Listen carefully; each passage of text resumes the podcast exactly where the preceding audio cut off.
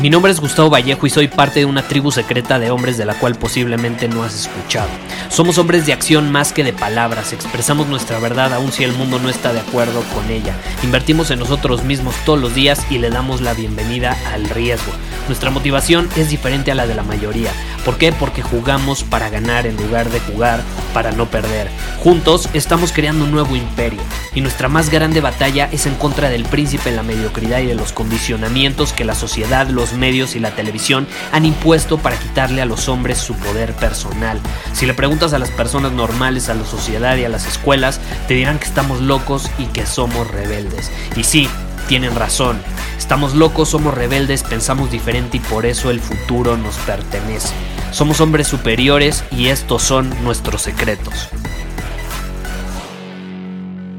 ¿Te ha pasado que defines tus metas de forma detallada. A lo mejor te pones metas, no sé, a tres meses, a seis meses, a un año, a dos años, a tres años incluso.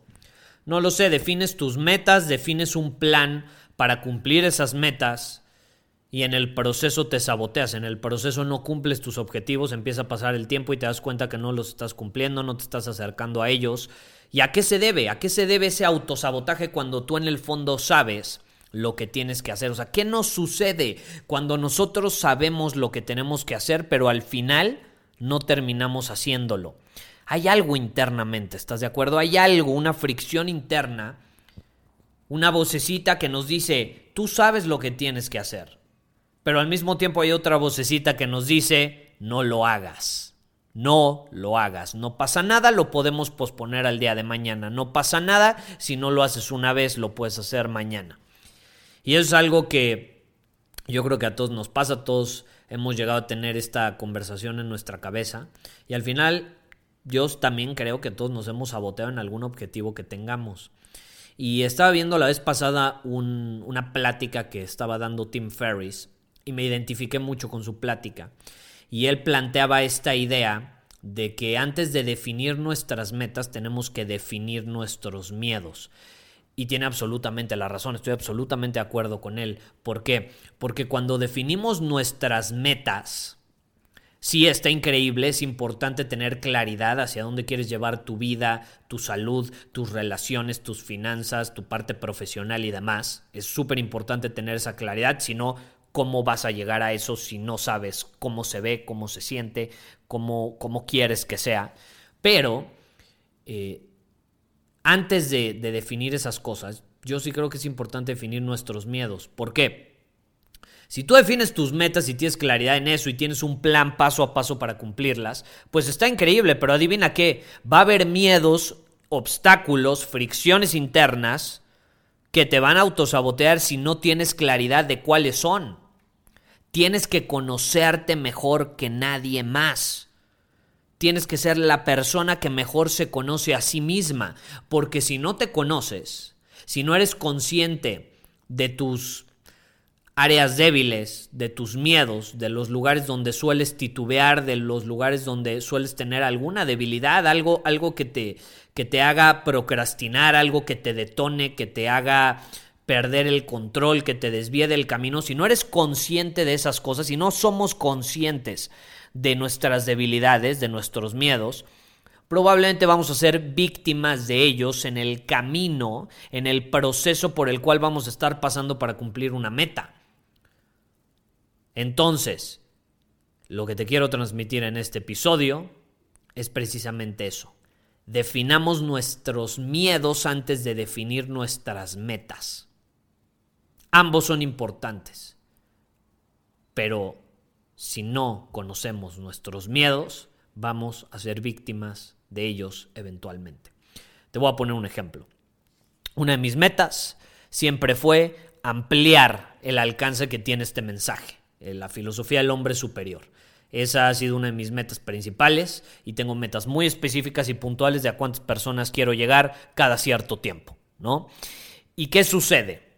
Parte de ampliar ese mensaje, parte de llegar a más personas, involucra que yo enfrente varios de mis miedos. Y ya lo compartió en otros episodios de este podcast.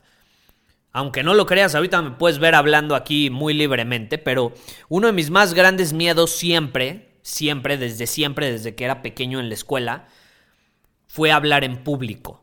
Hablar en público. Me daba pavor, me paralizaba, me estresaba, tartamudeaba, se me nublaba la mente, decía tonterías en frente de otras personas muchas veces. No tenía esta capacidad de tener maestría emocional de respirar profundo y decir, venga, vamos a hablar en público. Entonces, ¿qué sucede? Si yo no hubiera tenido claro que para cumplir este objetivo de ampliar el impacto o el alcance de un mensaje era necesario no solo enfrentar mi miedo a hablar en público, sino tener maestría de mis emociones y ser capaz de desarrollar esa habilidad para transmitir un mensaje de forma efectiva en público, pues no, no podría cumplir esos objetivos que he estado cumpliendo en cuanto al alcance del mensaje. Es muy importante y de hecho parte, gran parte de, este podcast y de la razón por la cual eh, se han publicado prácticamente durante el 85% del tiempo episodios diarios, es para yo entrenarme. Y de hecho, cuando no llegamos a publicar un episodio de este podcast, porque ahorita ya estamos eh, en diferentes plataformas, pues e, es porque estoy hablando o estoy entrenando mi voz y mi forma de hablar en otras áreas, como videos, como em, contenido para nuestros programas, diferentes tipos de manera, de maneras o de formas en las que yo me estoy comunicando todos los días y estoy entrenando este músculo para estar preparado para un momento donde llegue a hablar en público. Eh, te voy a contar algo en torno a uno, de mis miedos, eh, que precisamente es esto de la parálisis por hablar en público. Imagínate que una de las conferencias, yo creo que es la conferencia más grande que he dado, la, la hace, fue en el 2018, eh, hace casi tres años. Y estaba frente a más de 700 personas Obviamente tenía nervios, como siempre, pero ya, ya sabía canalizar mis emociones, ya sabía alquimizarlas. Eh, esos nervios los transformé en drive, en energía, en poder, para cuando estuviera en el escenario y lo pudiera transmitir con mi voz. Pero sucedió algo que no estaba bajo mi control. Y ahí te va, ¿por qué te estoy contando esta historia? Es muy importante entenderla, eh, porque a mí me enseñó sobre el poder y la importancia de conocer mis miedos, de tener maestría y control sobre ellos, para que no me dominen en un momento, ojo, esto es importante, inesperado. Porque esos miedos pueden surgir de forma inesperada, pueden surgir de cosas que no necesariamente podemos controlar. Y si no nos entrenamos a tener maestría emocional cuando algo inesperado detone esos miedos, nos van a carcomer, nos van a dominar, se van a apoderar de nosotros y entonces va a ser difícil que cumplamos nuestro objetivo. Entonces, ¿a qué voy con esta historia? Yo estaba muy feliz, estaba a punto de dar una, una conferencia frente a más de 700 personas, el auditorio lleno, ya sabes, aplaudiendo y demás, yo bien feliz. Y en eso dicen mi nombre, salgo, estoy súper feliz. Eh, según yo, ya con maestría emocional, porque ya he dado varias conferencias, en ese punto ya había dado varias, varias conferencias, me había sentido cómodo, al principio me siento muy nervioso, pero con estos ejercicios y esta práctica emocional que tengo, ya podía dominar ese miedo en lugar de que me dominara a mí, el miedo siempre va a estar ahí, pero ahora yo tengo la capacidad de dominarlo, y todo, todo iba de maravilla, hasta que de pronto les digo, bueno, me dieron el controlito este para mover las slides de la presentación. Y entonces les digo, bueno, vamos a comenzar. Y pongo la presentación y es una de otra persona. No es mi presentación. Y como me di cuenta, pues yo, yo tenía, yo tenía la, imagen plasmada atrás de mí. Entonces yo no me daba cuenta. Entonces le doy en el control y la gente se saca de onda, así decía que el presentador era otro, y entonces yo volteo y digo, ja, se debieron haber equivocado. Imagínate, yo a punto de dar una presentación y se equivocan. Y de hecho, sí me puse bastante nervioso, sí me sacó de onda. Eh, de hecho, yo tenía un monitor enfrente que mostraba lo que se mostraba atrás, pero me paralicé en ese momento. O sea, yo dije, ¿por qué la gente reacciona así? Ni siquiera vi el monitor, me nublé. Y fue en ese momento que recordé, Gustavo, esta es la prueba final. O sea, yo, yo en ese momento en mi interior dije, esta es la prueba final.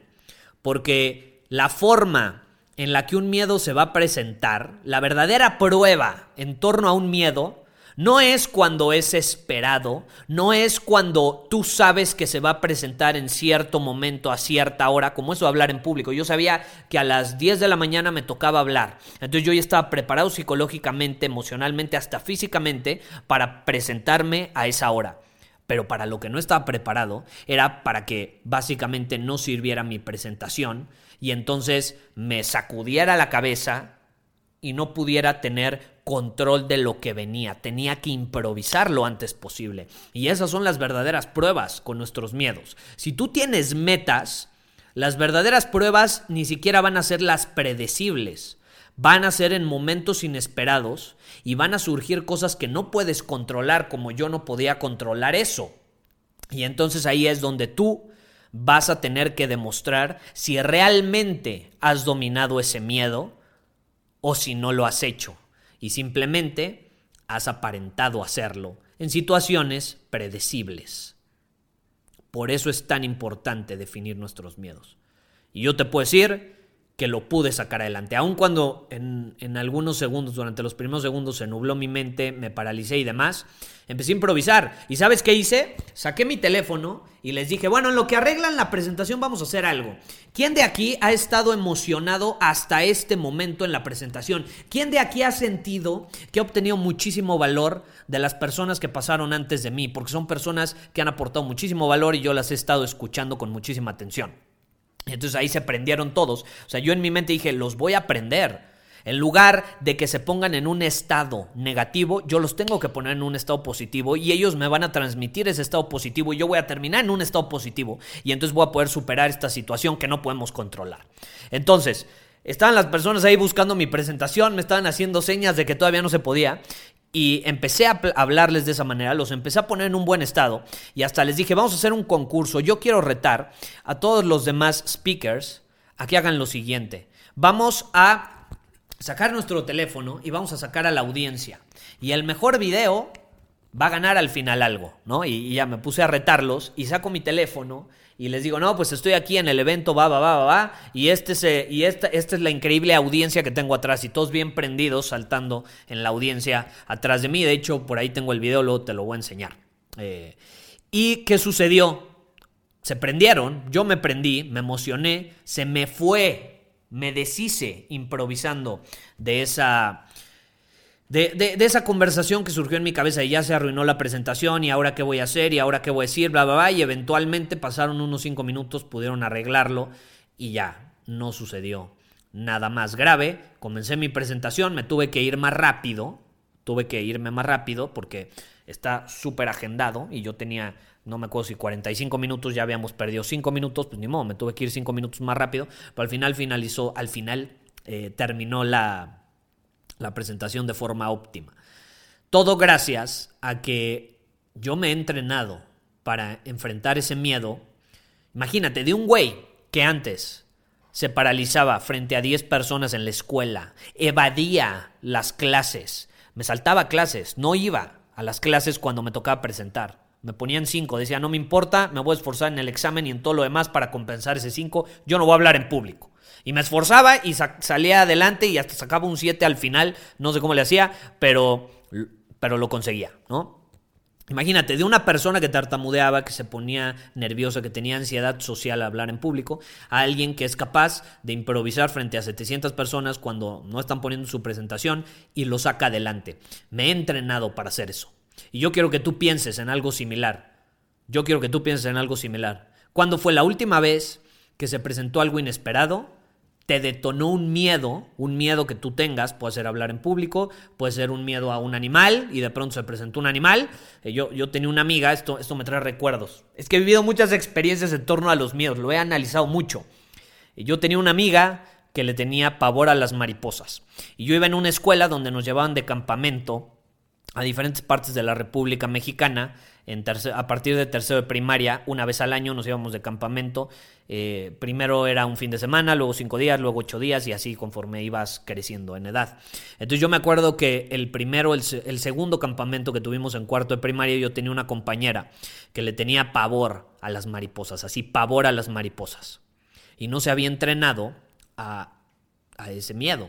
¿Y qué sucedió? Era época de mariposas monarca si alguien ha ido a ver a las mariposas monarcas, sabrá, sabrá cómo literalmente invaden los bosques, invaden las diferentes áreas. Entonces, no nos avisaron, íbamos en el camión de transporte, y obviamente el que iba manejando era consciente de eso y le dice a nuestro maestro, el encargado del viaje, le, dice, hay mariposas monarca, no estaba planeado, pero ¿qué opinan que nos bajemos? Fue inesperado, no estaba planeado. Si a mi compañera le hubieran dicho vamos a ir a Mariposas Monarca, probablemente ella le hubiera a verlas, ella probablemente hubiera dicho ni de broma. Pero esto fue inesperado. Y yo me acuerdo que se puso a llorar, se paralizó, casi se desmaya, casi se desmaya, porque le tenía pavor a las mariposas. Entonces, digo, era una niña, es normal, eso nos pasa, pero hay que ser conscientes de esta situación. Quiero pensar que si ya pasaron tantos años, ella ya tiene esta maestría para poder ver mariposas por más miedo que les dé, que le den, ¿no? Eh, hay que enfrentar eso, nuestras fobias, nuestros miedos, es la única forma de crecer. Si tú tienes metas, significa que vas a crecer. Si nosotros nos planteamos metas, significa que vamos a crecer. Y para crecer se van a presentar miedos. Así, inesperadamente, en nuestra cara, así, de frente, nos van a ver a los ojos.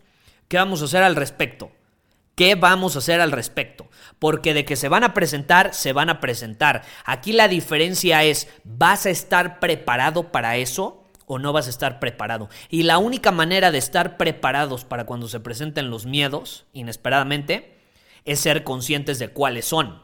¿Cuáles son mis fobias? ¿A qué le tengo miedo? Sé brutalmente honesto contigo. Me da miedo este animal, me da miedo hablar en público, me da miedo eh, manejar rápido, me da miedo... ¿Qué te da miedo? ¿Qué te da miedo? Y entonces, una vez que lo definamos, vamos a poder ser mucho más conscientes de eso, vamos a poder trabajar en nosotros mismos para no permitirle ese miedo que nos domine, porque al final, como lo compartí en otro episodio del podcast, el miedo muchas veces no es real. Hay, un dato que dice que mm, no, sé si es 95, 90, 85% de, de los miedos que tenemos nunca se vuelven reales, o sea, nunca suceden. Es una historia mental que nos contamos, pero se siente real. Como lo compartí en un episodio anterior, el miedo es evidencia falsa que aparenta ser sumamente real. Aparenta ser sumamente real. Sentimos que nos vamos a morir, pero no nos vamos a morir realmente. O sea, si somos racionales y dejamos esa emoción a un lado, ese miedo a un lado, si somos racionales objetivos, no tiene sentido la mayor parte de las veces. No tiene sentido la mayor parte de las veces. Entonces tenemos que ser conscientes de ese miedo y tenemos que entrenarnos como un músculo a ser capaces de dominarlo. ¿Y cómo lo haces? Poco a poco. Si tienes pavor a hablar en público, pues no te vas a entrenar eh, con 700 personas de un jalón. Yo soy medio intenso, yo soy medio intenso, yo sí lo haría, pero entiendo que la mayor parte de las personas prefiere ir poco a poco. Entonces, pues vas a dar una plática primero frente a tu familia, luego invitas unos amigos, luego te, te obligas a hacer un live en Instagram, en Facebook. Es uno de los desafíos que yo les, he puesto en Círculo Superior y el Reto Kaizen. Da un live en redes sociales. Es un buen desafío y aunque no te escuche nadie, tú sabes que estás hablando en público. Y esa es una buena forma de ir dando esos pasitos. Primero a lo mejor lo haces de manera digital, no tienes a las personas enfrente, pero sabes que hay personas, te empieza a servir para tener esta maestría emocional, para comunicarte mejor. Y ya después a lo mejor, cuando pase toda esta situación de, del COVID, pues ya te presentas en un escenario, en, en, una reunión, en una conferencia, en, en alguna presentación, algunos clientes, lo que sea, algo que involucre dinero, o sea, impacto recursos, lo que sea, que haya algo de por medio en juego, que la gente haya pagado para estar ahí o que eh, vas a, tienes que persuadir a un cliente para que te compre, en fin, una presentación de negocios, no sé. Eh, ahí ya vas a estar preparado. Es muy importante, muy importante y es una de las habilidades más importantes hoy en día eh, que se pueden tener y yo creo que en general ser capaces de ver nuestros miedos a los ojos y decirles, tú no me vas a dominar, yo aquí tengo el control, no te vas a apoderar de mí. Está bien, te siento, te veo, estás presente, pero no te vas a apoderar de mí. Esa es la clave. Y eso es algo recomendable de hacer antes de definir nuestras metas. Te lo dejo de tarea. Nos vemos. Muchísimas gracias por haber escuchado este episodio del podcast. Y si fue de tu agrado, entonces te va a encantar mi newsletter VIP llamado Domina tu Camino. Te invito a unirte porque ahí de manera gratuita te envío directamente a tu email una dosis de desafíos diarios para inspirarte a actuar. Además, ahí comparto también información que no puedo compartir abiertamente en ningún otro lugar. Y por si fuera poco, como suscriptor del newsletter vas a tener acceso anticipado a programas masterclass y eventos exclusivos que hacemos detrás de cámaras. Simplemente ve a mi Instagram, si no me sigues búscame como Gustavo Vallejo, envíame un mensaje privado con la palabra secreto, repito, la palabra secreto, y de ahí me encargo para que quedes registrado completamente gratis.